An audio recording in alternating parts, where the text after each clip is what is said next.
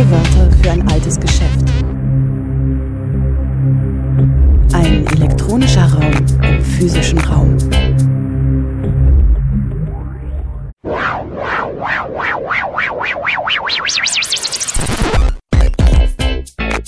Playback. Ihr hört O-Ton Playback bei Radio Dreieckland. Heute Antirassismus. Notwendigkeit, Misere, Feindbild. Ein Vortrag von Felix Riedel. Ihr hört den Vortrag bei RDL in zwei Teilen, heute den ersten Teil. Der Ethnologe Felix Riedel sprach am 8. November 2018 auf Einladung der Initiative Emanzipation und Frieden in Stuttgart.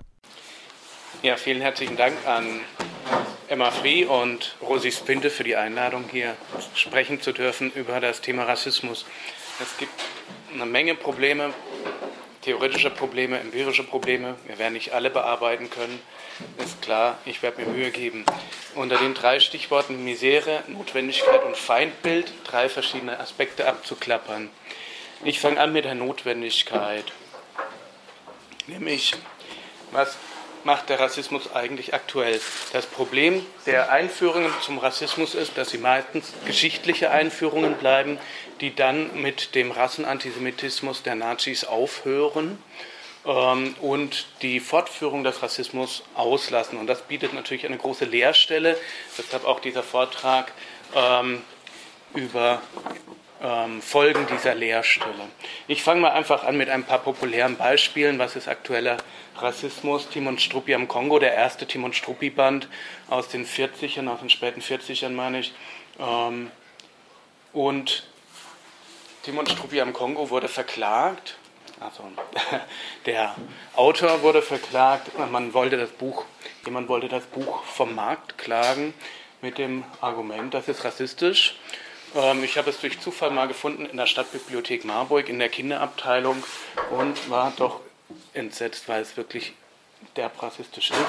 Nicht, weil da drin eine Rassentheorie vertreten wird in, äh, in Schriftform, sondern weil es einfach eine Ansammlung ähm, übler Stereotype ist, nämlich vor allem chauvinistischer Stereotypie, dass äh, Tim eben in den Kongo kommt mit seinem Kolonial Hut, Kolonialistenhut und dann ähm, die Schwarzen, die naiven Schwarzen vor einem ähm, vor einer Mafiabande schützt und sie aber dann permanent ähm, zum Arbeiten anhalten muss. Das geht dann so los ans Werk, ihr Faulpelze.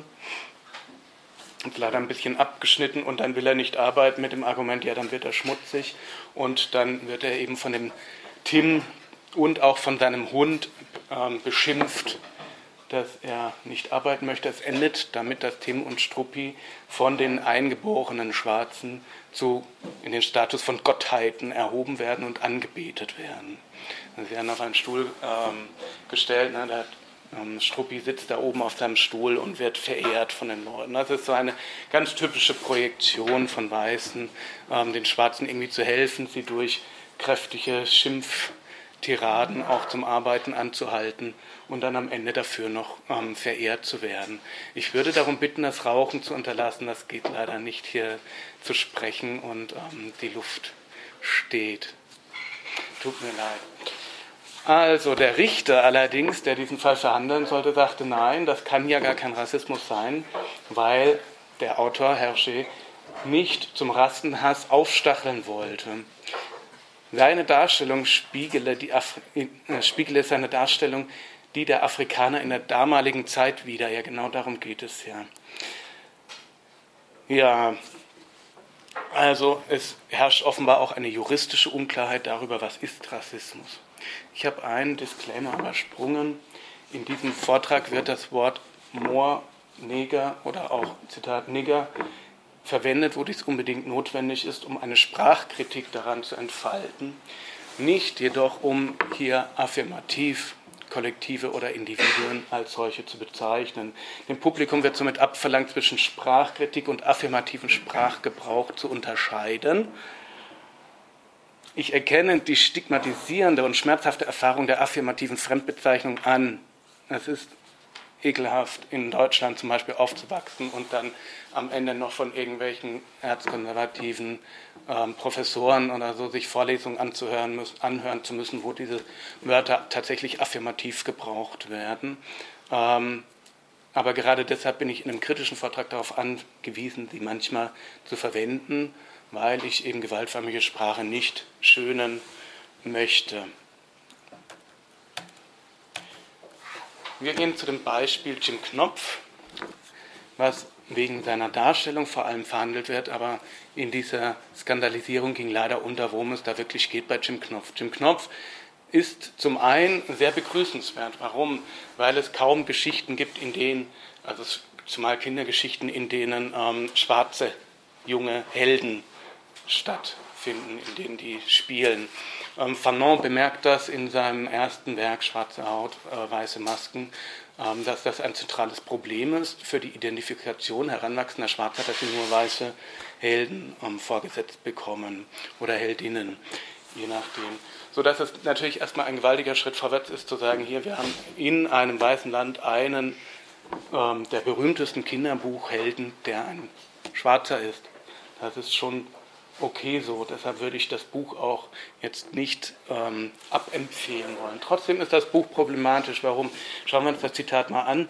Das Waschen fand er, nämlich der Jim Knopf, besonders überflüssig, weil er ja sowieso schwarz war und man gar nicht sehen konnte, ob sein Hals sauber war oder nicht. Aber Frau Waas ließ das nicht gelten und Jim sah es schließlich auch ein. Das ist so ein ganz alter Griff in die Mottenkiste. Es wurde in den 30er, 40ern Seifenwerbung gemacht mit den schwarzen Kindern, die in ein ähm, Bottich hüpfen und dann weiß wieder herauskommen. Also es wurde permanent dieses schwarze Haus mit Schmutz identifiziert und genau das macht Jim Knopf auch. Man kann das natürlich irgendwo tolerieren, nur sollte man sich auch vergegenwärtigen, wie wirkt das auf ein schwarzes Kind, das das liest, ähm, das hier seine eigene Haut ähm, mit Schmutz assoziieren sollen. Jims bester Freund war und blieb Lukas, der Lokomotivführer. Sie verstanden sich ohne viele Worte schon allein deshalb, weil Lukas ja ebenfalls fast ganz schwarz war. Und hier wird die schwarze Hautfarbe zu etwas reduziert, was, naja, was zum einen diese Solidarität begründet, ähm, was ja auch schon irgendwie merkwürdig ist, und zum anderen eben wiederum als etwas Abwaschbares, als etwas Entfernbares ähm, ähm, beschrieben wird. Wir werden gleich noch sehen, warum das so problematisch ist. Das Lernen hält einen nur von wichtigen Dingen ab. Ich bin ja bis jetzt ganz gut ohne Lesen und Schreiben ausgekommen. Da hat er ganz recht, rief der kleine Indianer. Nein, sagte die kleine Prinzessin mit Nachdruck, diese Sachen sind schon nützlich. Jetzt haben alle diese Figuren, der Schwarze, der Indianer, die chinesische Prinzessin, alle eine stereotype Funktion bei Michael Ende. Es ist, sind Karikaturen, ironische Karikaturen. Auch der Lukas ist eine Karikatur eines Weißen. Das ist insofern nicht ganz schlimm, aber es ist doch bemerkenswert, dass Michael Ende die zentralen Stereotypen über die jeweiligen Gruppen hier wieder einführt, nämlich dass er den Jim als lernunwillig eben als äh, Spätzünder sozusagen, was das Intellektuelle angeht, ähm, beschreibt. Natürlich hat er sein eigenes tatkräftiges Genie und seinen Witz, aber er will partout nicht ähm, intellektuell werden. Und der kleine Indianer auch nicht. Und er sagt auch, er braucht kein Lesen und Schreiben, er ist so ein Naturbursche, er kommt da ohne mit klar. Und wiederum die kleine Prinzessin, die kleine Chinesin, die kann natürlich schon mit zwei, drei Jahren schreiben. Also es ist alles eine Reproduktion, nicht, ein, nicht unbedingt eine Hinterfragung, sondern eine Reproduktion von Stereotypie. Bei Michael Ende am fragwürdigsten an diesem ganzen Buch finde ich nicht auch den Rassismus, aber noch mehr eigentlich die Misogynie. Ähm, diese Rolle der Lisi, wenn man sich die mal anguckt, ist katastrophal. Das ist, sie heult permanent rum, äh, hat Angst und das Einzige, was sie dann wirklich Sinnvolles zustande bringt, ist diese Flaschenpost in den Fluss zu werfen. Aber ansonsten ähm, wird sie von dem starken, abenteuerlustigen, kräftigen Jim ähm, versucht, permanent rauszuhalten und als sie sich doch mal mitschmuggelt, bringt sie das ganze Abenteuer in Gefahr. Was natürlich für den Fortgang der Story auch wiederum einen Sinn macht, aber ähm, dargestellt wird sie als Klotz am Bein und sie kriegt dann auch zur Verlobung ein Wäschebrett geschenkt, weil sie wie alle Chinesen für das Wäschewaschen begeistert waren. Auch das ist ein Stereotyp. Ähm, die Wäscherei, die chinesische Wäscherei ist im, ähm, im Amerika des 19. und 20. Jahrhunderts ein Stereotyp. In Lucky Luke habt ihr immer einen Chinesen, der seine Wäscherei führt. Auch das hat Michael Ender übernommen, ironisch, irgendwo liebenswürdig, aber irgendwo auch so, dass man sich heute denkt, muss es dann sein. Trotzdem, Jim Knopf würde ich persönlich nicht abempfehlen zu lesen, aber ich würde doch empfehlen, das auch kritisch zu lesen. Und das ist ja auch möglich mit Kindern. Um Pippi Langstrumpf gab es eine große Diskussion, soll man es zensieren, soll man es nicht zitieren, darf der Negerkönig Negerkönig heißen oder muss er Südseekönig heißen, wie er jetzt in einer aktualisierten Fassung ja dann auch genannt wird. Das geht meines Erachtens ein bisschen auch an der Reichweite vorbei. Natürlich ist das möglich, Kinderbücher zu aktualisieren. Es wird permanent gemacht. Die ganzen Walt Disney-Geschichten sind äh, Umarbeitung und Aktualisierung von Gebrüdern Grimm. Wer da einen Authentizitätsanspruch ähm, dran anlegt, der kann sich jederzeit eine historisch-kritische Ausgabe holen und ist eigentlich dann auch angehalten, die ähm, Grimms Märchen in einer historisch-kritischen Edition den Kindern vorzulesen und nicht in der hygienisierten Fassung, in der sie auf dem Markt dann erscheinen. Also das Argument, dass man Kinderbücher nicht verändern sollen darf, nicht modernisieren darf, das ist ein ähm, falscher Authentizitätsfetisch. Natürlich kann und darf man Kinderbücher umschreiben, aktualisieren und ähm, auch kritische oder kommentierte Editionen herausbringen. Wäre wünschenswert in sehr vielen Fällen. Bei Pippi Langstrumpf ging es nicht nur um den Negerkönig, meines Erachtens. Ich, ich habe das Werk dann gelesen und es wurde komischerweise nicht thematisiert, diese Passagen, als sie eben schwärmt, ähm, davon in die Südsee zu gehen und dort Prinzessin zu sein. Ich werde einen eigenen Neger haben, der mir jeden Morgen den ganzen Körper mit Schuhcreme putzt. Zitat Ende. Das ist ihre Fantasie und es ist sehr eindeutig auch eine ganz klassische ähm, Fantasie der Sklaverei, eine fetischistische Fantasie. Sie will ihren eigenen Neger haben, der ist dann austauschbar und ihr Besitz. Oder sie sagt, nette Bude das über ihre eigene Villa, keine Flöhe und in jeder Hinsicht angenehm. Und das ist vielleicht mehr, als man von den Negerlehmhütten sagen kann, wo ich von jetzt ab wohnen werde. Das Lustige bei Pippi Langstrumpf ist, dass sie permanent Lügen erzählt über andere Gesellschaften. Sie hat eine Strategie, oder Astrid Lindgren verfolgt mit ihr eine Strategie der systematischen Irritation ethnografischen Wissens durch Pippi Langstrumpf pseudoethnografisches Falschwissen, was sie verbreitet. Mal über die Inder, die auf ähm, irgendwie auf ähm, dem Kopf gehen oder auf den Händen laufen. Ähm, das hat eine Permanenz, also man weiß immer, es ist nicht wahr, was sie über die anderen erzählt. Hier aber ist das, ähm, dieser Wunsch, einen Neger zu haben, das ist eine Passage, die kann man bedenkenlos streichen, die ist für den Fortgang der Story auch überhaupt nicht wichtig. Da würde man sich wünschen, sowas müssen schwarze Kinder eigentlich nicht lesen müssen heutzutage, wenn sie irgendwie fünf, sechs, sieben Jahre alt sind und dann liest ihnen jemand vor, dass jemand sich wünscht, sie zu besitzen ähm, und sie mit Schuhcreme einzureiben. Auch da wird die Hautfarbe wieder zu etwas Abwaschbaren ähm, gemacht. Natürlich geht Pippi Langstrumpf dann in die Südsee und lernt Kinder kennen und verhält sich denen gegenüber sehr gleichberechtigt. Ähm, auch das ist irgendwo ein Lernprozess. Nur, also diese beiden Passagen sind welche, die kann man bedenkenlos streichen, warum auch nicht. Das kleine Gespenst. Hören wir mal zu. Ach, wie ich aussehe, rief es entsetzt. Ich bin ja ganz schwarz geworden, von oben bis unten schwarz. Das einzige Weiße an mir sind die Augen, die leuchten so grell, das ist wirklich zum Fürchten. Ich bekomme gleich vor mir selber Angst, schrecklich. Ich möchte bloß wissen, warum ich schwarz geworden bin. Das Sonnenlicht hat mich wahrscheinlich auch schwarz gemacht. Das hätte ich vorher wissen sollen. Dann wäre ich hübsch in meiner Truhe geblieben und hätte mich keinen Zentimeter herausgerührt.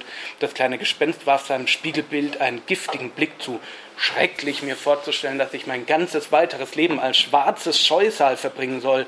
Ob es wohl ein Mittel dagegen gibt, ein Mittel, das einen wieder weiß macht? Hoffentlich, hoffentlich. Zitat Ende.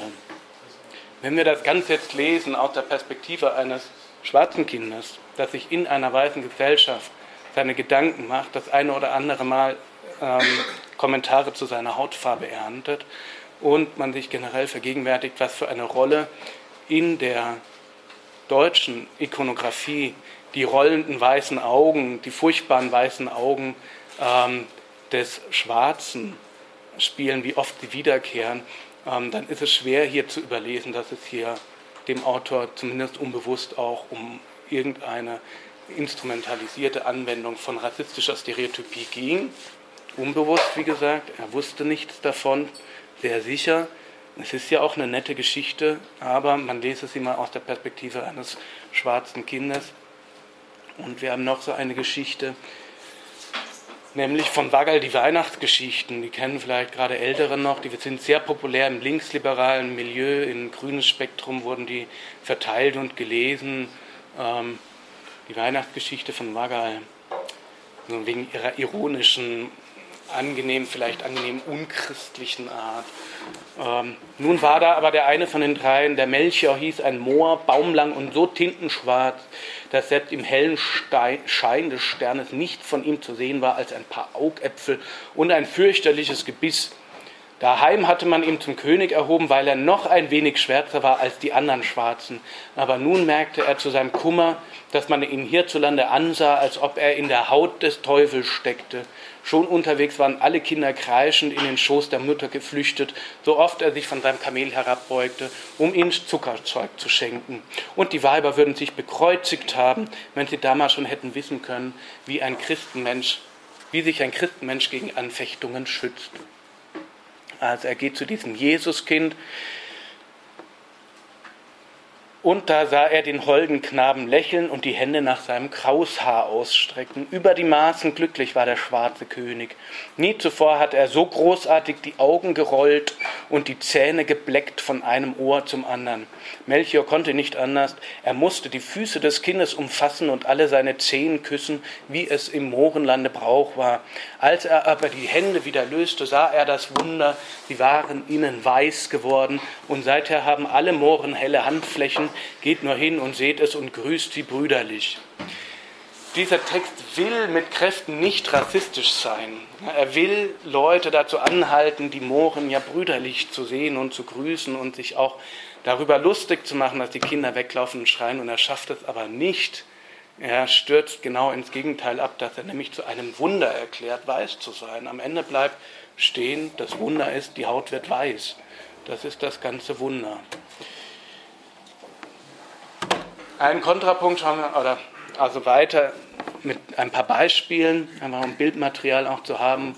Worum geht es insgesamt? Geht es um die Rassentheorie? Natürlich muss man sich nicht zum Rassismus bekennen, um Rassismus zu produzieren. Schauen wir uns einen Film wie The Green Mile an.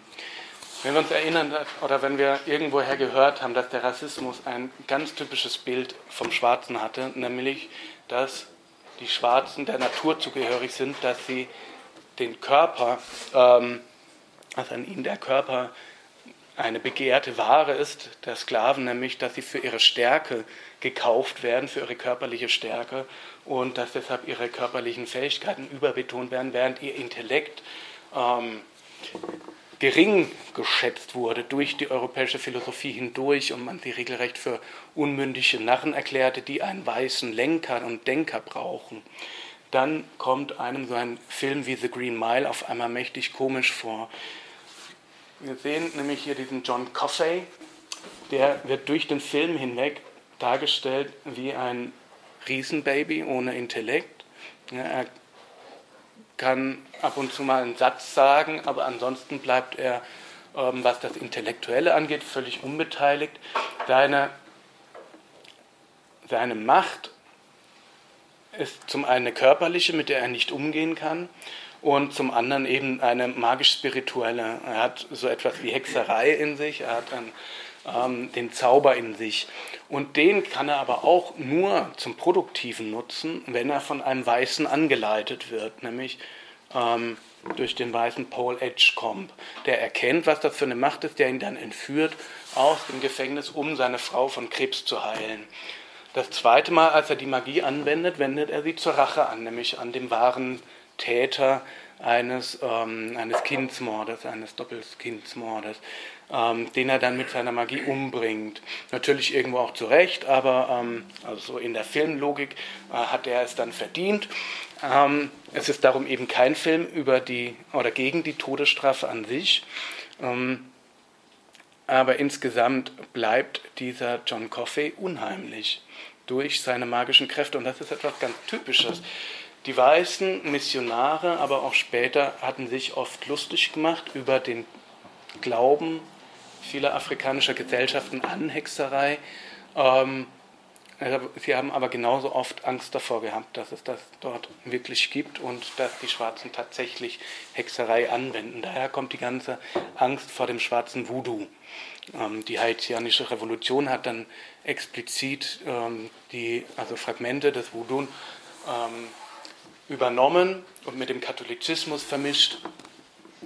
Aber die Angst der Weißen vor der tatsächlichen Hexerei der Schwarzen ist durchaus eine Realität, eine geschichtliche. So dass es nicht ganz zufällig ist, dass hier 1990 oder wann dieser Film erschien, 1993 oder sowas, äh, dass hier auf einmal ein schwarzer Hexer auftritt, ähm, der dann nur deshalb Gutes produziert, weil ein Weißer ihn anwendet wie ein Instrument. Und dadurch dann, obwohl er, obwohl er dann zulässt, dass dieser Schwarze hingerichtet wird, ähm, dafür auch noch belohnt wird von diesem Schwarzen, nämlich mit einem sehr langen Leben, das irgendwie über diese Maus, die er dann erhält, äh, wird sein Leben verlängert. Ähm, also es ist eine ganz merkwürdige, krude Geschichte, die ähm, in dieser Zeit gefeiert wurde als ein kritischer Film gegen die Todesstrafe, sich aber bei genauerem Blick einfach als ein, eine üble Ansammlung rassistischer Stereotypie ähm, erweist. Was, ich bin auch nicht der Einzige, der das so sieht. Ich hatte das damals früh kritisiert und dann gegoogelt und es gibt eine ganze Reihe von Leuten, die da ein ausformuliertes Unbehagen daran haben. Warum ist das so problematisch mit dem Rassismus. Nicht, weil Leute rumrennen und sagen, ich habe noch die Rassentheorie aus dem 19. Jahrhundert, ähm, sondern weil Schwarze selbst den Rassismus internalisieren, weil sich dieses, dieses ähm, ökonomische Machtverhältnis umsetzt in autoaggressiven Rassismus.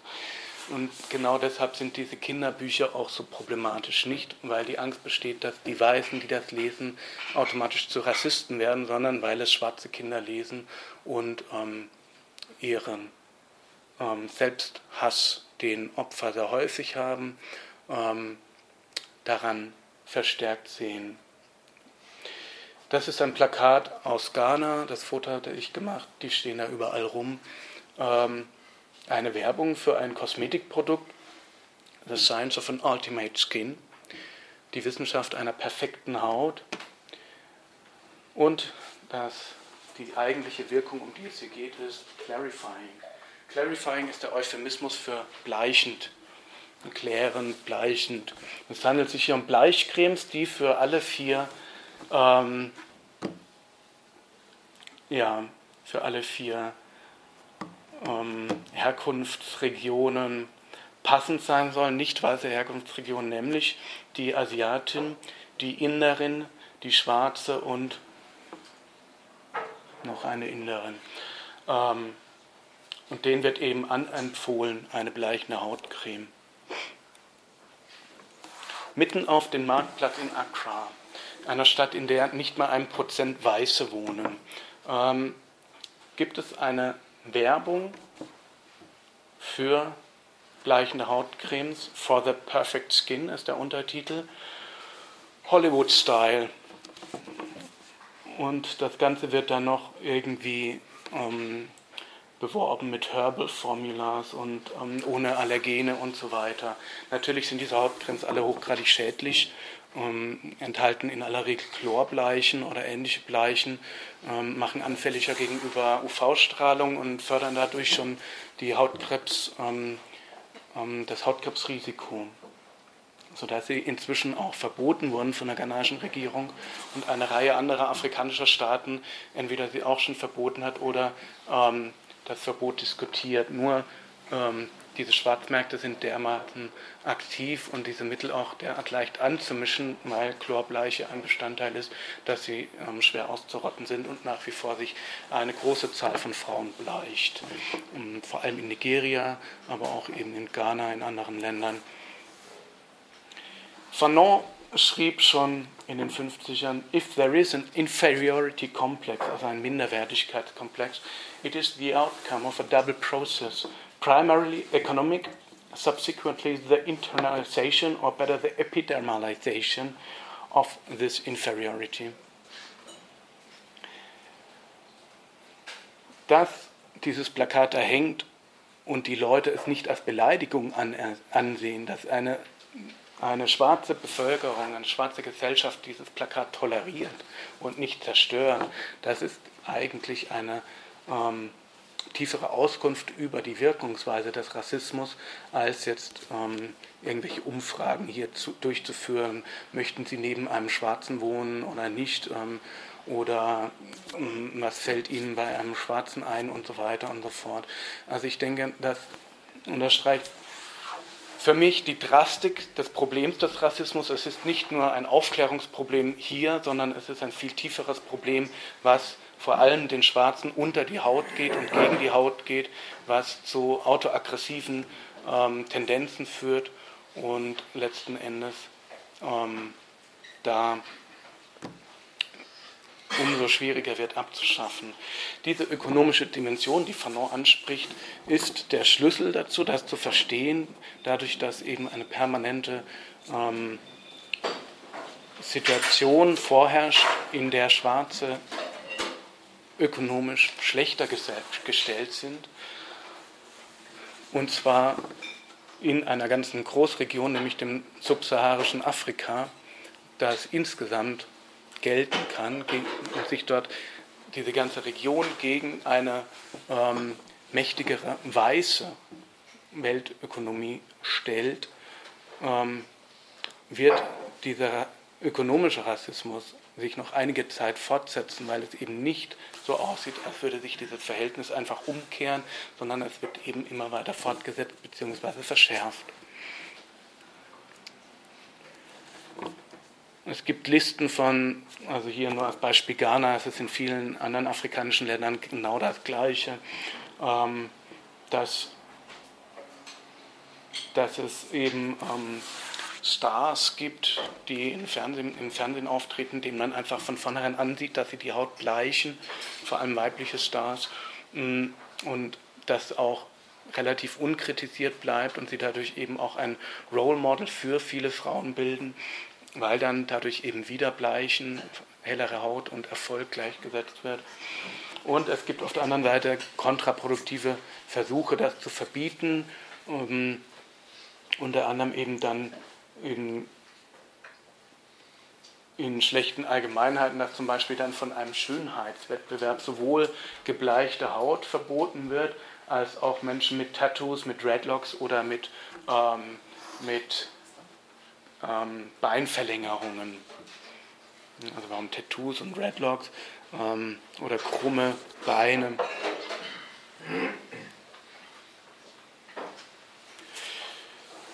Fanon beschreibt diesen Prozess auch früh. Er ist altbekannt, also dieses ganze Problem ist altbekannt.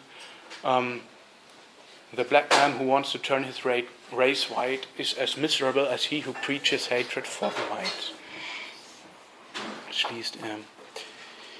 Generell reicht es auch noch über die Hautfarbe hinaus, nämlich dass man vor allem in den britischen Kolonien, aber auch in anderen internalisiert hat, die Körperstrafe als ein geeignetes Mittel zur Disziplinierung. Also wir haben dort noch teilweise sehr viktorianische Verhältnisse. Sowohl die Homophobie wurde von den Engländern übernommen, als auch manchmal sehr patriarchale, ähm, chauvinistische Modelle gefördert. Mm, und aber eben auch die Körperstrafe. In Ghana wurde erst vor wenigen Jahren die Körperstrafe an öffentlichen Schulen verboten. Das wird natürlich nicht eingehalten oder nicht durchgesetzt.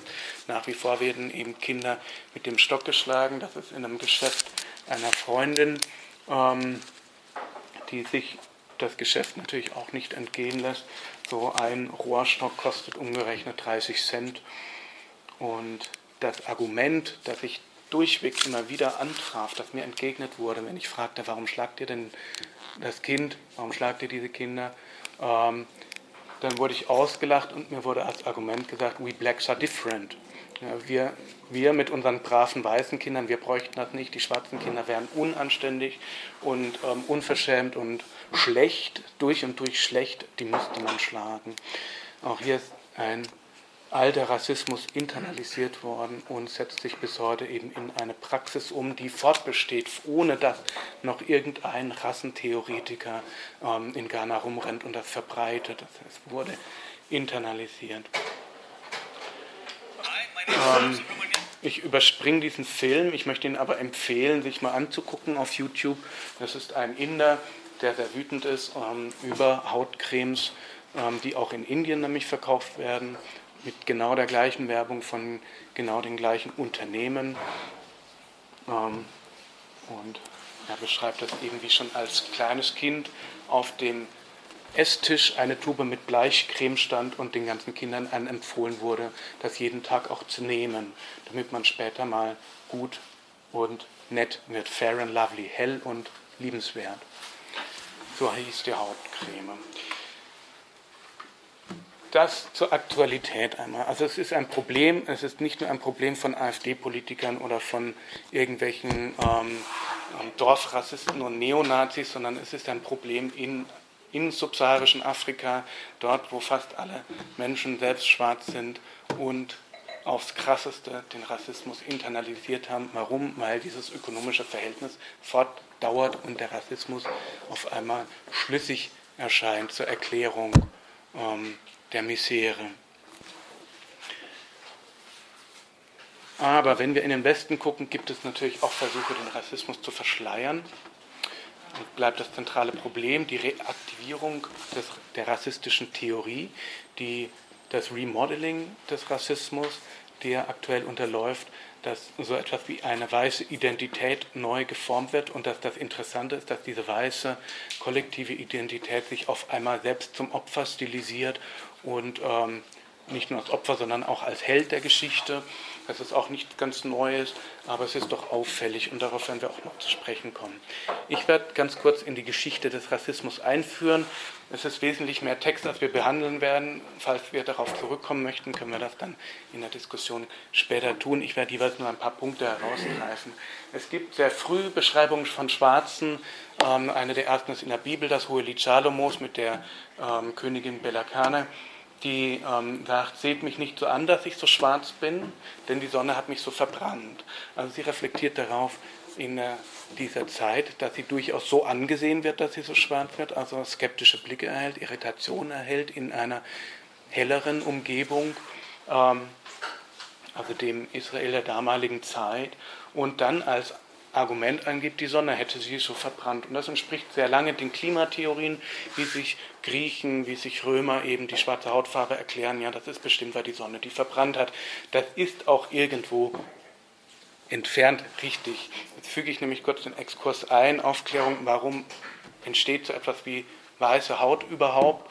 Ähm, historisch, evolutionsbiologisch ist es so, dass die schwarze Hautfarbe die der ersten Menschen ist, die natürliche des Menschen und dass sie ein Optimum bietet in tropischen und subtropischen Bedingungen, also um die Haut zum einen optimal vor UV-Strahlung zu schützen durch einen hohen Melaninanteil und aber wegen dieser hohen Sonneneinstrahlung noch genug Vitamin D produzieren kann.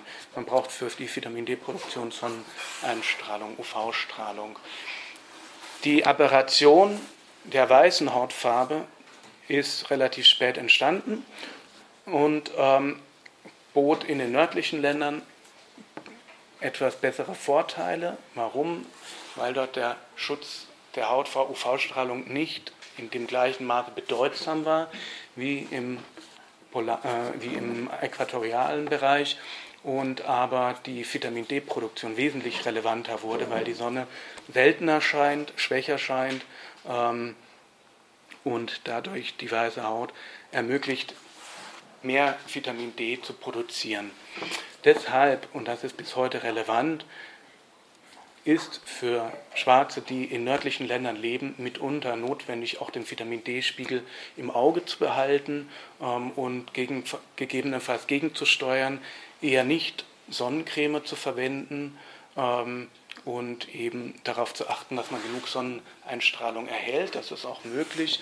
Ähm, umgekehrt ist es für uns eben empfehlenswert, gut Sonnencreme einzupacken, wenn wir in den Süden ziehen. Das zu dem Ursprung der schwarzen Haut, mehr ist da nicht dran. Es ist kein großes Rätsel, es hat ein Selektionsprozess stattgefunden über die beiden Variablen Vitamin D und Melanin durch UV-Strahlung. So, das ist der, das, der große Mythos, warum sind die Menschen schwarz, können sich die nicht eine andere Hautfarbe zulegen ähm, und so weiter. Also es ist einfach ein evolutionsbiologisches ähm, Phänomen. Die Klimatheorie sagt eben, naja gut, die sind von der Sonne verbrannt worden, das ist erstmal nicht gut oder schlecht, aber sie sind eben äh, verbrannt, also eher schlechter dran. Natürlich empfindet man die Sonne auch als unliebsam. Ähm,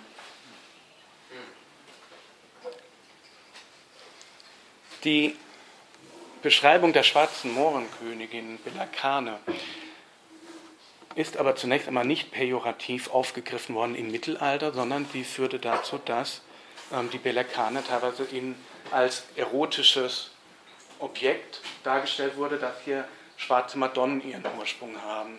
Also, oder hier, nee, das ist doch der, der einer der drei Könige. Aber es gibt eben eine Reihe von schwarzen Madonnen und die sind eben geformt nach diesem Bild dieses sehr erotischen Liedes, ähm, des Hohen Liedes von König Salomo, ein Liebesgedicht, ein langes, ein sehr schwülstiges, erotisches. Genau, ein anderer Bezugpunkt ist eben ähm, einer der heiligen drei Könige, um den es eben schon ging. Er wird lange dargestellt ohne eine böswillige Stereotypie, ohne Karikatur, sondern als einer der großen Helden, sodass wir ganz unterschiedliche Aufnahmen der schwarzen Hautfarbe haben. Es ist eben nicht so, dass die Leute irgendwann um 1500 das erste Mal einen Schwarzen gesehen hätten und sich furchtbar erschrocken haben und dann ihre, ihre Rassentheorie irgendwie daraus gebildet hätten, sondern dass es Schwarze gibt, ist schon lange bekannt. Es gab schon lange ein paar Theorien dafür, aber es gab schon ebenso lange eine dezidiert nicht rassistische ähm, Akzeptanz von schwarzen Helden in Geschichten von schwarzen ähm, in der Ikonografie. Diese sogenannte Mohrenkönigin findet sich im Wappen eines Adelsgeschlechtes. Der Legende nach hätte sie diese, ähm, diesem Rittergeschlecht einmal beigestanden in irgendeiner Schlacht und es gerettet. Das wiederum sind die korsische Flagge oder Sardinien. Sardinien, ich verwechsel es immer, ähm, mit den vier Köpfen der besiegten Sarazenen. Das ist natürlich eine Siegestrophäe, aber durchaus auch noch keine rassistische Stereotypie. Also es ist keine Karikatur, sondern der Triumph ist eben einen mächtigen Gegner besiegt zu haben. Ähm, rassistisch wird es dann allerdings sehr früh und zwar nicht erst mit, den, äh, mit dem Limpieza del Sangre in Spanien, mh, sondern auch bei Shakespeare zum Beispiel. Bei Shakespeare finden wir in mehreren Stücken kleine antisemitische Schlenker. Auch der Kaufmann von Venedig, Venedig ist meines Erachtens ein antisemitisches Stück, auch wenn immer wieder das Gegenteil behandelt wird. Es gibt Stellen in der Karikatur, die sind explizit antisemitisch, trotz dieses Appells. Aber es geht hier um Rassismus. Also der Moor von Venedig enthält, trotz seiner vielleicht humanistischen Absicht, enthält er ein Sammelsurium rassistischer Projektion. Der eine der Verschwörer war, beschreibt ihn eben als einen geilen Mohren ähm, und stellt das eben als Entehrung dar, dass dieser Schwarze eine weiße Frau liebt. Und der Brabantio, sein Mitverschwörer, antwortet darauf, ob ein solches Mädchen ohne die Fesseln der Gewalt zauberischer Künste fähig gewesen wäre, dem allgemeinen Spott Trotz zu bieten und aus dem väterlichen Haus zu entlaufen, um in die rußigten Arme eines solchen Dings wie du, das geschickter ist, Schrecken zu erwecken als Liebe, sich hineinzustürzen. Es klingt nicht viel anders als das, was Wagal beschreibt als Reaktion äh, oder als das, was das kleine Gespenst, das vor sich selbst erschreckt, empfindet, ähm, nämlich mehrere Ebenen, die zauberischen Künste, das hatten wir beim The Green Mile, ne, auch da schon. Die Angst vor den zauberischen Künsten der Schwarzen, die die weißen Mädchen mit Liebeszauber umfangen, auch wenn das ein allgemeines Thema damals war. Ähm, der allgemeine Spott und dann das Ding, die rußigen, also rußigsten, die rußigen Arme eines solchen Dings. Und dass hier schon die Verdinglichung des Schwarzen präsent ist, obwohl es um eine Zeit geht, in der dieser Schwarze zu hohem Ansehen gelangen konnte. Das Geschickte ist, Schrecken zu erwecken als Liebe. Und die Desdemona antwortet, also die Geliebte, dass ich den Mohren liebe, um mit ihm zu leben, mag die Entschlossenheit, womit ich so vielen Vorurteilen Gewalt angetan habe, durch die ganze Welt austrompeten. Ich sah Othellos Gesicht in der Schönheit seines Gemüts und so weiter und so fort. Also sie spielt so die Rolle der liberalen Verteidigerin, auch ihrer eigenen Liebe. Am Ende wird sie allerdings von Othello selbst erstochen im Akt der Eifersucht. Ähm, Othello fällt auf die Kabale herein und bringt seine Geliebte um. Sie wird sozusagen für ihre Liberalität bestraft und der Othello ersticht sich letzten Endes auch dann selbst oder vergiftet sich. Ein Argument ist, dass der Rassismus ja nicht nur in Europa entstanden ist, sondern überall. Das und das wird oft verwendet, um ihn zu rationalisieren, um zu sagen, naja gut, ist eine natürliche Reaktion auf die schwarze Hautfarbe. Schwarze Hautfarbe ist ja sowas Irritierendes, da muss man ja irgendwie sich seine Gedanken machen. Mm, und umgekehrt wird auch gesagt, und das ist auch ein realer Befund, dass sich schwarze Menschen ja auch über weiße Hautfarbe ihre Gedanken machen. Auch da ist etwas wie protorassistische Theorien nachweisbar sind, dass sich in verschiedenen Erdteilen ähm, auch in Indien zum Beispiel über schwarze Hautfarbe ähm, Stereotypen bildeten. Ein Beispiel, das jetzt in jüngerer Zeit noch einmal aktualisiert wurde, weil es da auch viel Verleugnung gab, viel Tabuierung, ist eben der Rassismus im Islam. Der Islam wird oft verhandelt als eine wenig rassistische, integrative Religion, die eben prinzipiell an alle Menschen sich richtet und auch Schwarze integrierte. Allerdings gab es im Islam eine alte Geschichte des Rassismus, die in seine Frühphase auch zurückreicht.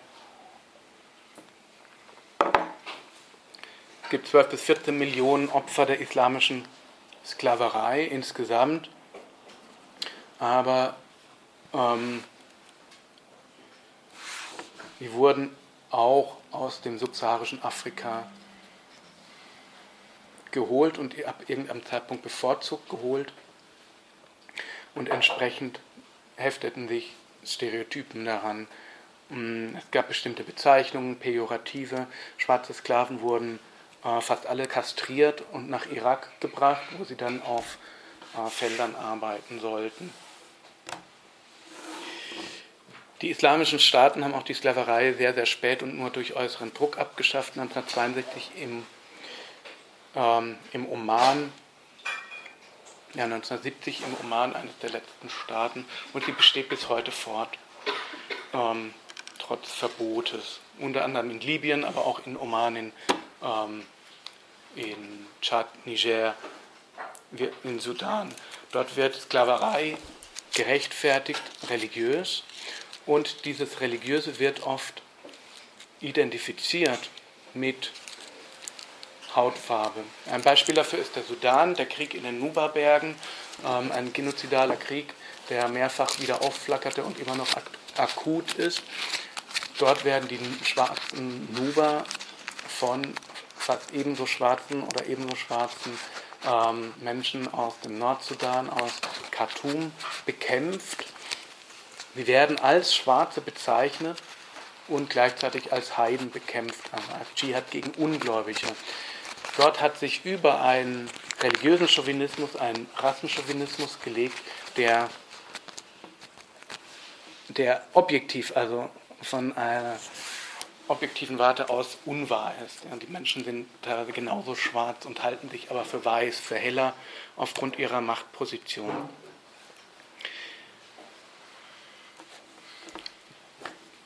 Sodass wir den Rassismus im Islam früh haben als ausformulierte Theorie, auch als Unterwerfungsideologie, das Ganze aber eine neue Qualität erhält mit der, mit der weißen Sklaverei an den afrikanischen Schwarzen. Auch da ist der explizite Rassismus, die Rassentheorie noch relativ schwach und man hält es eher für Gott gegeben, die Heiden zu versklaven.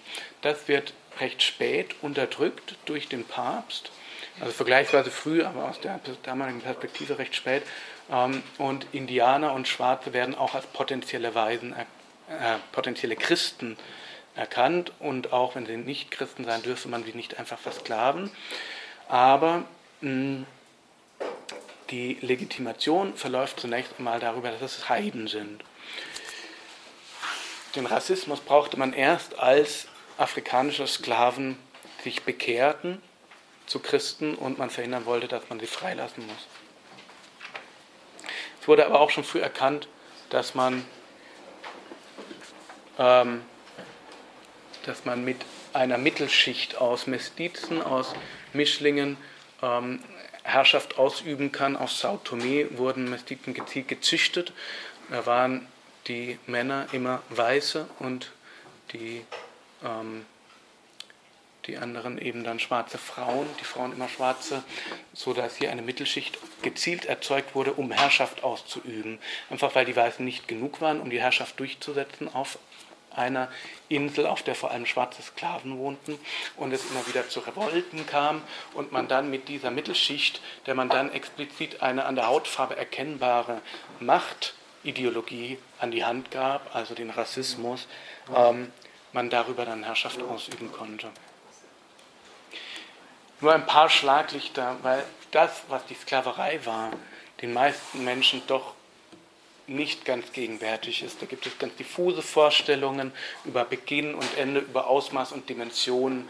Ähm, nur ein paar kleine Schlaglichter.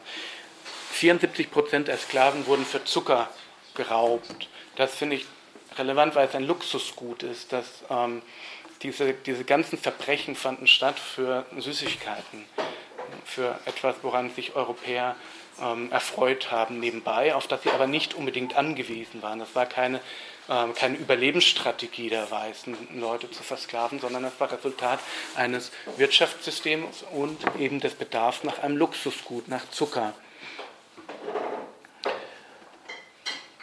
Es hielten auch die nordamerikanischen Indianer schwarze Sklaven, manche beherbergten auch Sklaven aber es gab eben recht viele Sklaven auch, die bei diesen Gesellschaften lebten und die dann teilweise mit in die, in die Reservationen gingen als Besitz dieser Indianer. Das nur als ein kleiner Aspekt. Hm. Im 18. Jahrhundert starben 90 Prozent der Kinder im ersten Jahr auf Jamaika, einfach durch die Bedingungen, die dort herrschten, durch die harte Arbeit. Es gab acht bis zehn Jahre Lebenserwartung auf den Plantagen. Ich sage das deshalb, weil es immer wieder diesen Mythos gibt, naja, dann wurden diese Sklaven da den barbarischen Zuständen in Afrika entrissen und kamen dann in ein besseres Leben und hätten es da gut gehabt. Und das Ganze wäre eben nicht genozidal gewesen, mit dem Genozid nicht zu vergleichen.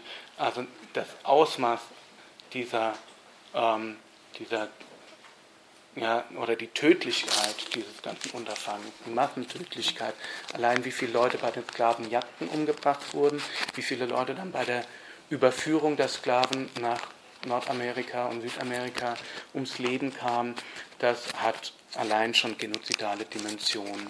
Und dann eben diese lebens niedrige Lebenserwartung auf den Plantagen. Der Höhepunkt war 1790, da wurden jährlich 100.000 Menschen jedes Jahr nach, in die Amerikas gebracht. Auf jeden Europäer, der sich in die neue Welt aufmachte, kamen eben vier gegen gegen ihren Willen dorthin verbrachte Afrikanerinnen und Afrikaner. Das Ende ist 1815, das Ende des transatlantischen Sklavenhandels. Jetzt ist interessant, was passiert nach dem Ende des transatlantischen Sklavenhandels. In den USA setzen dann ein Zuchtprogramme für Sklaven, dass nämlich Sklaven nicht mehr über den Atlantik gebracht wurden, sondern in den USA selbst vermehrt wurden ähm, und ganz gezielt gezüchtet wurden. Es fand nicht so statt, dass man versuchte, eine stärkere Rasse, also Selektionszucht zu betreiben, sondern man wollte möglichst viele Sklaven einfach haben und ähm, wählte da nicht groß aus. Ja. Und auch da ist wieder interessant, warum hatten die USA zu diesem Zeitpunkt einen Bedarf an Sklaven? Die mussten Baumwolle produzieren. Baumwolle warum? Weil in, dem, in den britischen bürgerlichen ähm, Fabriken auf einmal die Spinning Jennies standen, die Spinnmaschinen, die gewaltige Mengen an Baumwolle verarbeiten konnten zu Stoff, zu recht billigem Stoff und auf einmal diese gewaltige Menge Baumwolle eben produziert werden musste, sodass der Aufstieg des Industrieproletariats unmittelbar zusammenhängt mit der Sklaverei. Es ist eben nicht so, dass ähm, das Industrieproletariat eine separate Entwicklungsmöglichkeit war. Also da haben die die Zivilisation erfunden und dann das Bürgertum, sondern das war eben direkt verknüpft durch den Weltmarkt. Die, das Aufkommen der Spinnmaschinen in England ähm, hatte zwangsläufig, oder nicht zwangsläufig, aber hatte zur Folge, dass eben in den USA Sklavenzuchtprogramme stattfanden, vor allem in Mississippi und Missouri. Das Interessante ist eben, dass die eigentliche Rassentheorie, der Rassen, Rassist, äh, der ähm, intellektuelle Rassismus, die, die Rassenforschung ein Phänomen ist, das nach dem Verbot des Sklavenhandels so richtig einsetzt im 19. Jahrhundert, im frühen 20. Jahrhundert. Und auch, dass nach dem Verbot der sogenannten Negersklaverei auf einmal wieder die Indianersklaverei einsetzt, die vorher verboten war, die über lange Zeit verboten war. Und zwar durch den Kautschukboom. Auf einmal brauchte man wieder eine Ware, nämlich Kautschuk, durch die Erfindung der Vulkanisation, auch hier wieder die Industrialisierung, ähm, die ihren Effekt auf einmal hat auf die Zustände im tiefsten südamerikanischen Urwald. Wer etwas über den Kautschukboom erfahren möchte, dem sei diverse Literatur ans Herz gelegt. Ähm, wenn man es filmisch haben möchte, kann man sich Fitzcarraldo anschauen von diesem unsäglichen Klaus Kinski. Aber ähm, es gibt eine ganze Reihe von Quellen über den Kautschukboom, der an Grausamkeit vieles produzierte, was man sich vorstellen kann.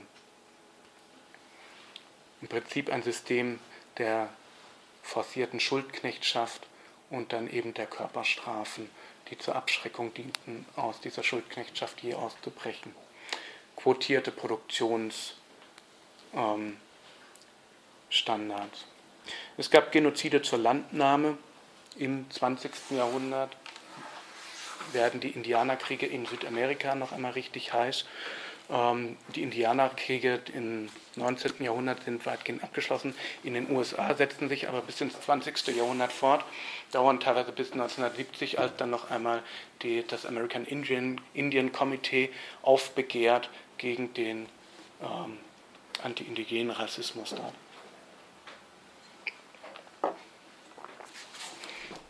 Insgesamt ist die Erzählung eben oft, dass die Industrialisierung, dadurch, dass sie den freien Lohnarbeiter mit sich bringt, die Sklaverei überflüssig macht. Wir sehen eben am Kautschukboom und an der Baumwollsklaverei, dass dem nicht so ist, dass es miteinander einhergeht, ähm, dass es sich nebeneinander herentwickelt. Aber natürlich ist es so, dass in den USA mit dem Aufkommen einer weißen ähm, eines weißen Industrieproletariats tatsächlich ökonomisch irgendwann die Sklaverei überflüssig wird. Die wird aber auch abgeschafft, weil immer mehr Schwarze ähm, Bündnisse schließen auch untereinander, weil immer mehr Weiße auch erkennen, was für ein fiesches System das Ganze ist, ähm, was hier an Unmenschlichkeit ausgeübt wird und weil die Sklaverei kurzum einfach sehr viel mehr Widerstand erhält, dass permanent zu Sklavenaufständen kommt und das Ganze einfach moralisch nicht mehr haltbar wird. War es nie, aber ähm, es gab eben einen gewissen gesellschaftlichen Fortschritt der, ähm, man kann sagen, der Ethik oder der, der Moralphilosophie. Nicht in allen Bereichen, Dialektik, Aufklärung, wie gesagt, die Genozide gehen weiter gegen Indianer, auch im subsaharischen Afrika, auch in Australien, aber tendenziell wird die Sklaverei ersetzt durch die Lohnarbeit. Und es hat auf einmal den Anschein, als sei dadurch auch der Rassismus zu ändern, aber das ist er nicht. Eben der Rassismus, wie gesagt, er wird nach dem Ende der Sklaverei populär. Ähm, der Darwin-Schock erzeugte zwar den Untergang der Religion, aber auch das Bedürfnis, Gesellschaft nach dem Vorbild der Natur zu formen. Auf einmal wird die Natur ähm, zu so etwas wie einer neuen Gottheit und man möchte ähm, vor allem bei den reaktionären Soziologen, ähm, Comte und anderen, Heinz Maus beschreibt das sehr gut in seiner Studie zur Geschichte der Soziologie, ähm, wird versucht, Gesellschaft nach der Natur zu formen und das Vorbild wird dann eben gesucht in der Evolutionsbiologie.